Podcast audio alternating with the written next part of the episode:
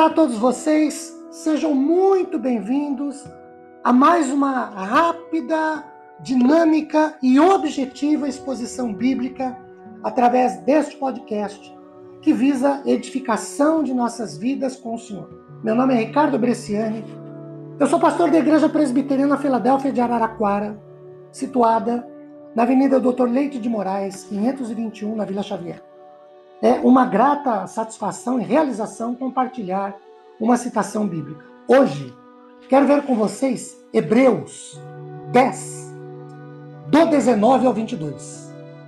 Tendo, pois, irmãos, intrepidez para entrar no Santo dos Santos pelo sangue do Senhor Jesus, pelo novo e vivo caminho que ele nos consagrou pelo véu, isto é, pela sua carne, verso 21 tendo grande sacerdote sobre a casa de Deus, e 22, aproximemo-nos com sincero coração, em plena certeza de fé, tendo o coração purificado de má consciência e lavado o corpo com água pura.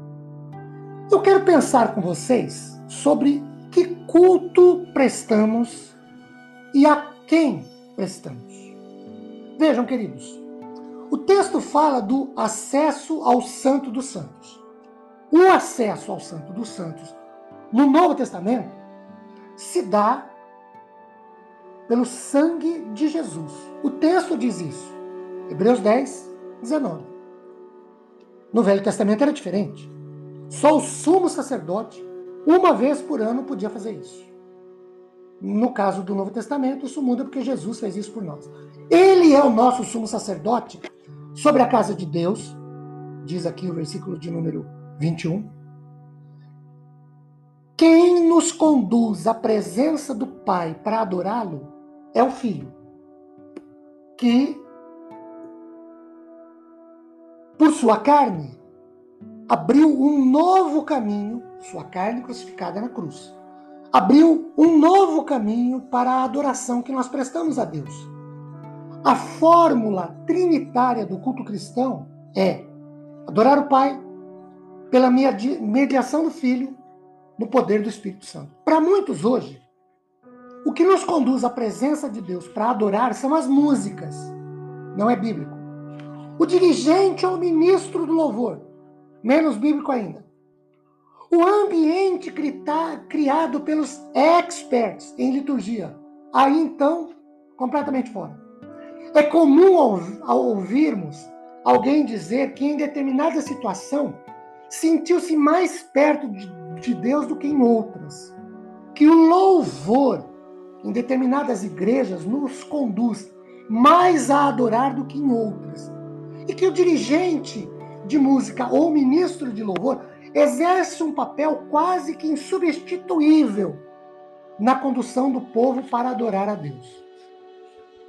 A mediação de Cristo, então, foi transferida para a música.